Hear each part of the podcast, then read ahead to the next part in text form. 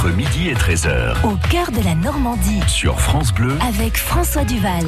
Michel de Descartes nous a rejoint. Bonjour. Bonjour François. La curiosité de Normandie. Alors pourquoi a-t-on souvent dit, et on ne le dit peut-être pas euh, encore euh, d'ailleurs, euh, pourquoi dit-on des Normands qu'ils sont bigots? C'est une curiosité normande ça. Hein C'est vrai, et pour en savoir davantage, il faut remonter en l'an 911, se transporter à Saint-Clair-sur-Epte avec Rollon, le chef des Vikings, qui a obtenu du roi Charles III un territoire qui va devenir le duché de Normandie. C'est à compter du traité de Saint-Clair-sur-Epte, en effet, que les barbares vont ranger leurs dracars et devenir de braves paysans.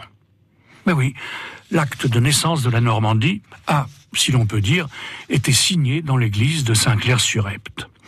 Et dans des conditions tout à fait folkloriques.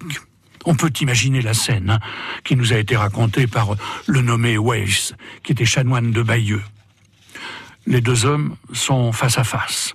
À droite, assis sur une manière de tabouret, il y a le roi Charles, qui est un tout petit bonhomme bien malin. À gauche, il y a Roland, qui est un véritable géant, revêtu d'une lourde broigne en cuir. Il doit mettre ses mains dans celles du roi et prononcer ce serment. Dorénavant, je suis votre féal et votre homme, et je jure de conserver fidèlement votre vie, vos membres et votre honneur royal. Bon. Jusqu'alors, les choses se passent bien. Mais c'est lorsqu'on s'approche du grand gaillard pour lui souffler à l'oreille qu'il doit maintenant se mettre à genoux et baiser le pied du roi que les choses se gâtent. Il s'emporte, le colosse scandinave, et il jure Arthnein by Gott. Ah non, de par Dieu. Et comme, vu sa haute taille et son lourd vêtement de peau de bête, il n'arrive pas à s'agenouiller, eh bien, il va trouver un subterfuge, comme le raconte le chanoine de Bayeux.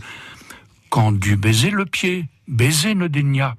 Tendit sa main en bas, du roi le pied leva, le tira à sa bouche et le roi renversa, tous en rire tassés, le roi se redressa. Et il paraît, oui, oui, oui, oui, il paraît que cette histoire du Baygot se serait rapidement propagée dans toutes les chaumières de Normandie et que ce fameux Baygot se serait à la longue transformé en Bigot et que c'est comme ça que les Normands sont devenus des Cubénis. Merci pour cette précision, Michel de Decker. la curiosité normande à retrouver sur francebleu.fr. France Bleu.